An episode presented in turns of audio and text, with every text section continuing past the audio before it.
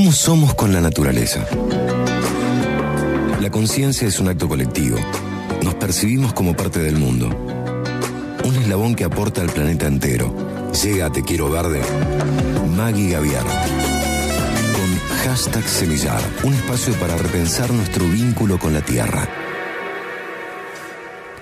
Hola a todos, ¿cómo están? Bienvenidos a este nuevo capítulo de Semillar. Mi nombre es Maggie y hoy quiero que charlemos un poco sobre la temática del consumo y particularmente del consumo responsable, que es a donde me gustaría que lleguemos al final del podcast.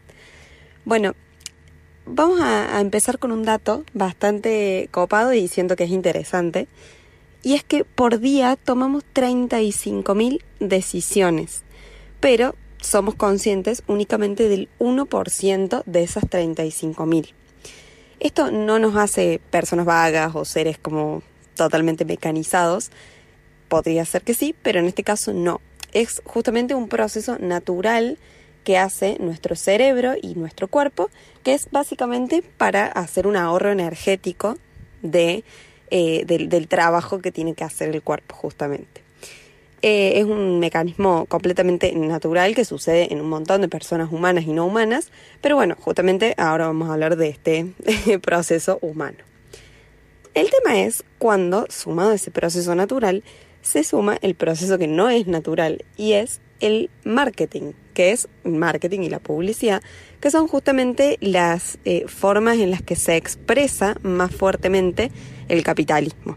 Es, digamos, como la vía de expresión más sólida que tiene. Que hace que veamos como que todo es consumible y todo es necesario e incluso se mete y juega y, digamos, pero se mete en profundidad fuerte con la, la, emoción y con el deseo de las personas. Que esto hace que realmente sean fibras muy sensibles las que se tocan y, y, es bastante complejo poder salir de ahí y distinguir qué es necesidad, qué es deseo.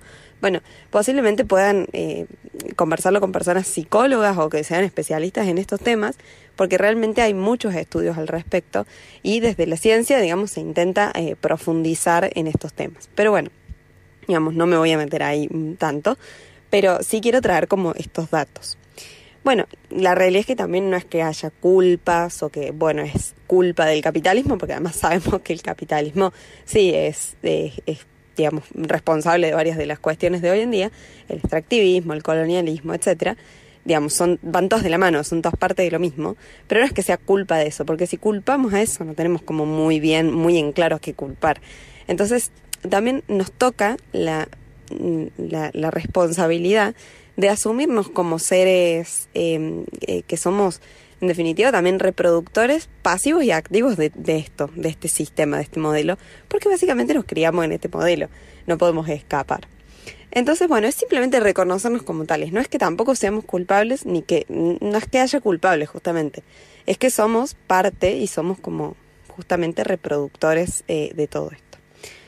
Entonces, bueno, a esto, de, digamos, bueno, tenemos el proceso este natural, tenemos el marketing como expresión del capitalismo y también tenemos la obsolescencia programada como otra expresión muy importante del capitalismo, que es básicamente la obsolescencia programada, diseñada, percibida de las cosas, de los objetos, que también hace que justamente se nos rompa algo, o sea, los productos y los, los objetos están diseñados para que se rompan en el cortísimo plazo y que luego tengamos que comprar otro o terminemos viendo como que el objeto que teníamos no se puede reparar, no se puede mejorar, no se puede recauchutar, dijéramos, y justamente queda obsoleto y queremos y deseamos comprar uno nuevo y, y no reparar, sino justamente comprar. Bueno, entonces esto es parte de obviamente de un sistema lineal que está diseñado también así por, eh, por, por el modelo en el que vivimos. Entonces la propuesta es justamente, bueno, apostar a un consumo más responsable.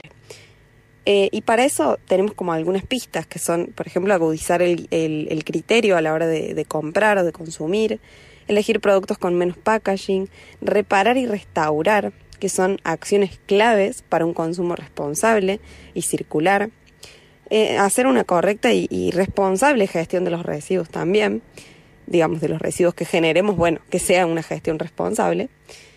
también apostar y, profundizar en el conocimiento de las nuevas economías y obviamente no podemos olvidar algo tan fundamental como una alimentación agroecológica y preferentemente, y, en mi caso lo milito, a esto de que no tenga muerte ni violencia sistémica, eh, es decir, una alimentación vegana, libre de crueldad animal.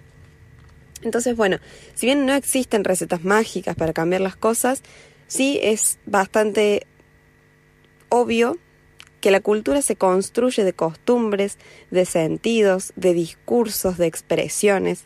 Entonces también construimos cultura consumiendo consciente y responsablemente.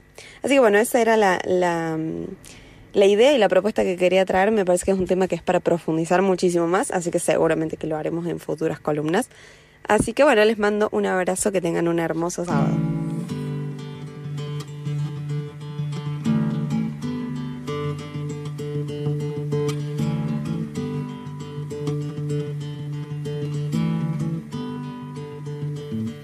La calle Yupe raya el medio, encuentra Belvedere, el tren saluda desde abajo, con silbos de tristeza, aquellas filas infinitas, saliendo de central, el empedrado está tapado, pero allí está la primavera en aquel barrio, se llama soledad, se llama gritos de ternura, pidiendo para entrar y en el apuro está lloviendo, ya no se apretarán mis lágrimas en tus bolsillos. Cambiaste de sacón, un día nos encontraremos, en otro carnaval tendremos suerte si aprendemos que no hay ningún rincón, que no hay ningún atracadero que pueda disolver en su escondite lo que fuimos.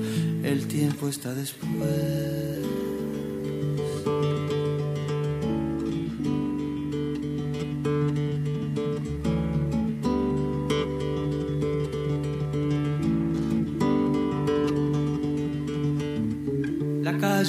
Raya el medio, encuentra Belvedere, el tren saluda desde abajo, con silbos de tristeza, aquellas filas infinitas, saliendo de central, el empedrado está tapado, pero allí está la primavera en aquel barrio, se llama soledad, se llama gritos de ternura, pidiendo para entrar y en el apuro está lloviendo, ya no se apretarán mis lágrimas en tus bolsillos cambiaste de sacón, un día nos encontraremos, en otro carnaval tendremos suerte si aprendemos que no hay ningún rincón, que no hay ningún atracadero que pueda disolver en su escondite lo que fuimos, el tiempo está después. Te quiero verde, Madre Tierra en la radio.